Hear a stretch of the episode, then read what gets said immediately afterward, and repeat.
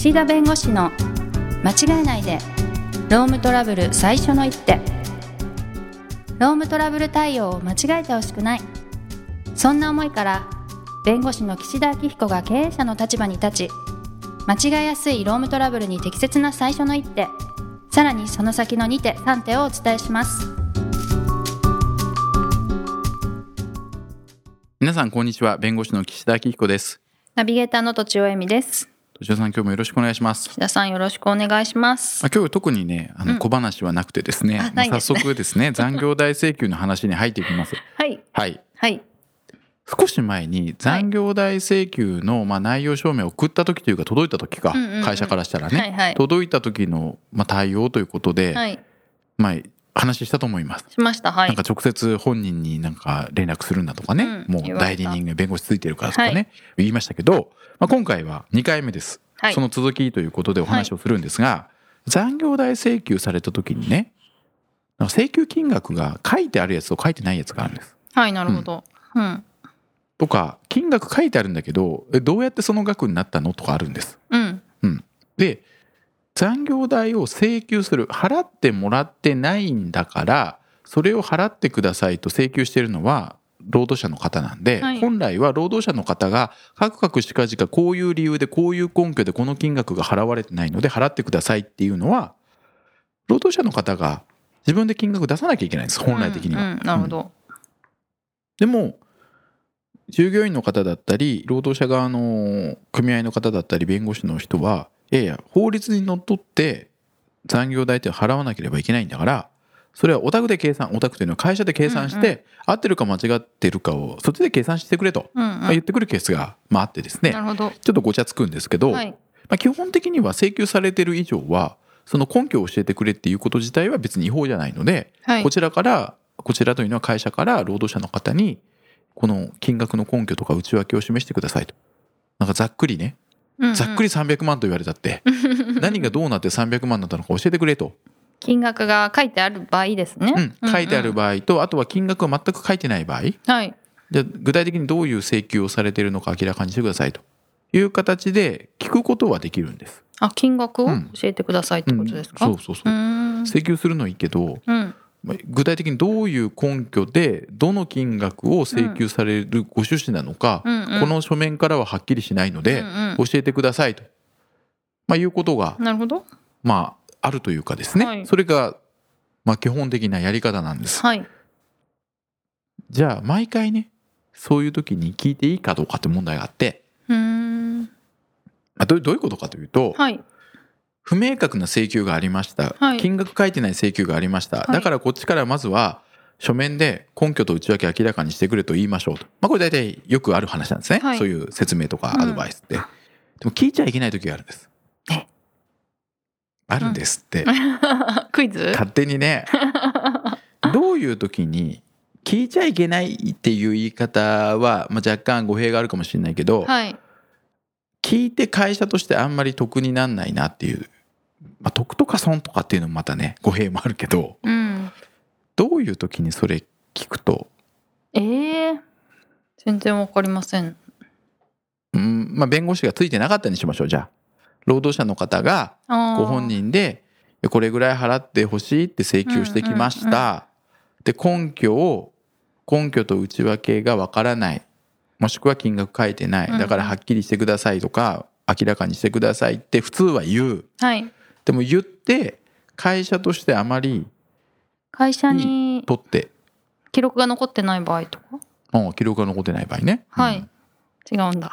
うん。わかんないですね。聞いた時にはい。相手がどういうことを考えるかっていう発想で考えてみてください、うーん。どういう行動を取るかっていうことで考えてみてください、どういう行動を取るか？うん。わかんないですけど例えば精神的ななんかうつとかになってる場合？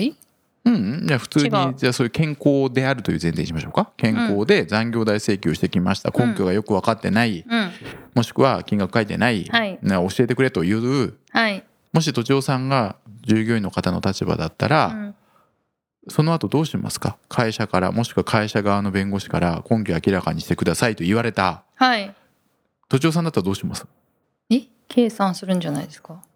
ううん、でも計算できればいいですよね、はい自分で、はい。できなかったらどうします？自分で計算できなかったら。困ります。諦めます？えーいやそれこそ会社に残ってるデータをくださいって思うかな。うん、でもデータを見ても、はい。細かい残業代の割増賃金とかルールに従ってちゃんとはっきり出してくれないと分かりませんと言われた、うん。うん。会社に？うん、だから根拠を自分でちゃんとはっきりしてくださいと。はい言われた時に深夜割増がいくら休日割増いくら、うん。時間がいくら40時間超えいくら具体的にいくらなんですかとはい。聞かれた。はい。で一個一個明らかにしてください。言えます。でも言えない。はい。どうしますか？次の行動。えー、次の行動？うん。会社にそれくださいってもう言えないってことですか、まあ、言って出てきたとしても、はい。その資料を分析して計算できないとしたら。うん。あそっか。そしたら専門家に頼むでしょ？ですかね。はいはいはい。専門家そうそうそうあなるほど。の もうね誘導尋問が下手すぎ いやていやいや。もうねすみません。時間かかってしょうがなかったけすみまどせん。そう。専門家に頼むんです、はい。で自分じゃできないから、はい。でその時にね、うん。専門家に頼んだ時に、はい。専門家が見たらもっと請求される可能性とかねなるほどね。あるわけですよ。はい。ということはですよ、うん請求された時点で確かに根拠が不明な場合もあります。でもその時に大体どれぐらいになるかというのを会社側は自分でやっぱり計算しないといけないです。はいもし未払いが仮にあるとしたらね。はいで計算もしなきゃいけないしその金額が今請求してる金額と比べて本当はもっと多いかもしれないこれかもしれないの議論です、うんうん会社はちゃんと払ってるという前提があることもあるんで、はいだけどもし何かが否定されたら万が一否定されたらこれぐらいの金額を裁判所が言われるかもしれない。うん。でも本人は今そこは触れずにもうこれで解決したいと言ってる金額がある、うんでも分かりやすく言うと200万請求されてうん。会社がもし万が一全部負けたとうん。会社の考えが全部否定されたら700万になると。はい。なったらですよ。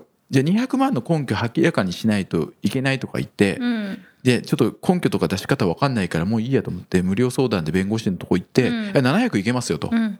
言われて700になるかもしれない。うん。こともあるわけですよ。なるほど。ということはですよ、はい。本人に根拠を聞いたりした時に詰めすぎると専門家のところに行かれる可能性がある。もしくは専門家のところに行かれるとしたらいろんな論点について触れられて結果として会社の支払う金額だったりそこに解決に至る時間かかるかもしれない場合はむしろうん会社の方がこういう考えで計算したらこうですと、うん。あなたの言っておられる200万までいかないとか、うん。だけどまあそれに近い金額でもう和解をするのであれば、はい。これ和解っていうのは合意ですからね、うん。お互いが。まあ民事ってそうですからね。真実はどこにあるかは別として。相手がこうこれを請求してそれでいいと言えば別に裁判所はねいやもっといけますよとか言わないから。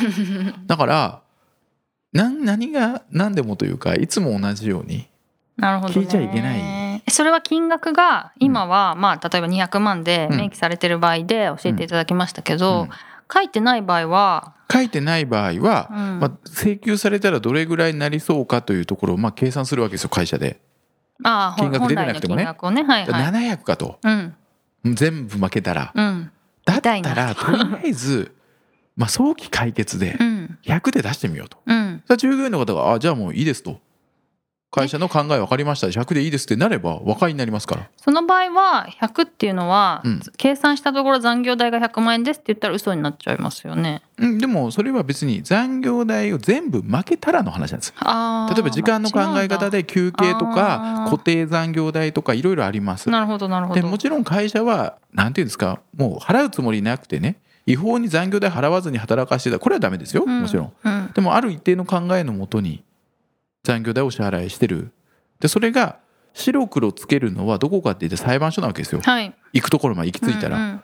でそこまで行ってお互い争うよりお互いが今譲歩してここで和解するっていうのは、まあ、ありえるわけです。じゃあ解釈次第でうん。こういう根拠ですっていうことが示せるうん、安めの額を出しとくと。そう。でそれは別に嘘ついちゃもちろんいけないです。うん。だから資料というか時間自体はもう同じというか、うん。うん。タイムカードだったらタイムカードを元に計算しました。なるほど。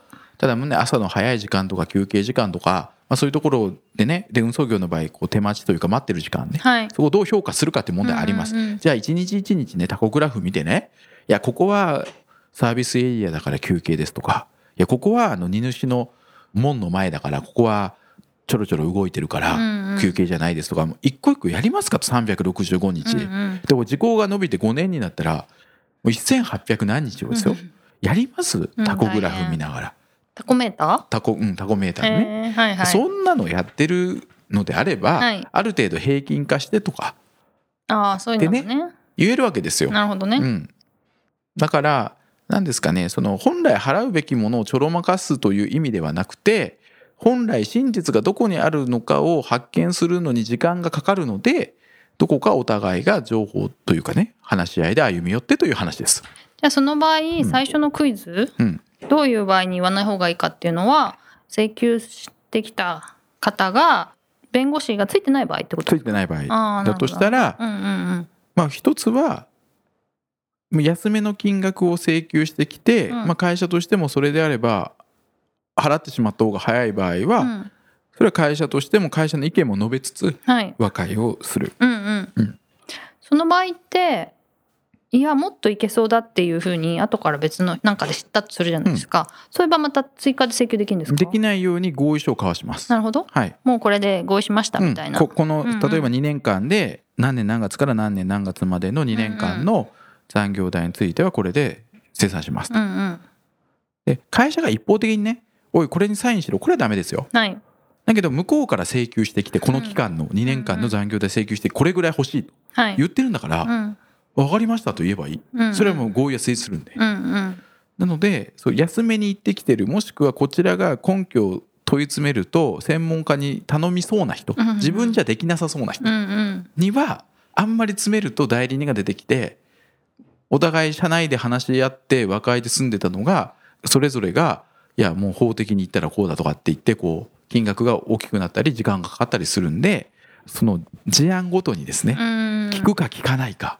うん。本当交渉って感じですね。で聞いた方が時間かかるのでうん。会社としてはその時間を利用して精査をしてで他の従業員の実態はどうかとか今後どうやって労働時間減らしていこうかっていういろいろ考える時間ができるので、はい。まあ、まずは相手に根拠を聞いて時間を少しこう伸ばしつつうんうん。体制整え、まあ、引き伸ばしてね諦めさせるってことはないのではい。もう請求してきてる以上はもうそれは意志が強いので、うん。こっちがね引き伸ばしたからって諦めませんから。はい。だからそういう意味では諦めさせるために引き伸ばすのではなくて根拠を聞いて体制整えるというのがセオリーなんですがはいはい。それだけではダメだという話ですよ。面白いですね。うーんんまあだからね相手の気持ちになるってことです。うんうんうん。だって分かんないのにね根拠を教えてくれて詰められたら逃げ出したくなるから誰かにねね。相談したくなる。知ってる人に聞いたらうんいいなと思いますよね、うん。確かにそう。そう。分かんなかったけど。そうですね。もう今ねこのラジオをね協力して今ねスタッフの人がねここに1名田島さんいらっしゃるんですけど、はい。その都庁さんが専門家に頼むっていうね答え出した時に、もうそれそれみたいな。早く言えみたいな。早くもうそれじゃんっていうね顔されてうなずいていらっしゃったんで。まあね。いやいやいいんですよ別に。いやそういうところがね、はい。良いと言われてます良い？あの聞いてくださってる方のお褒めの言葉をたまにね いただくんですが。分かんないとこが？とちおさんの変化球が。あの知らないねか？うん。感じが良いと言ってくださるんで。いやいいですよ、そうなんだ、うん、すいません。謝ることではないですよ。そうですか、はい、はい、ということで、はい。まあ、残業代の問題ちょっと今日はそういう意味で初動対応のさらに前半ぐらいの話うんうんうん。ですけれども、なるほその事案によって作戦を変える。はい、うん。うん。ということをうん。やることでこう会社としての選択肢だったり今後の対応の幅が広がるとうん。いうことでぜひですね。まあこういうことがないのが一番ですけれども、はい。もしあった場合にはそういったことも踏まえて対応していただければとそうですね。いうふうに思います。はい。いいですか？いいです。はい。はい。どうもありがとうござはいい、ます、ありがとうございます。今回も番組をお聞きいただきありがとうございましたロームトラブルでお困りの方はロームネットで検索していただき柿椿経営法律事務所のホームページよりお問い合わせください。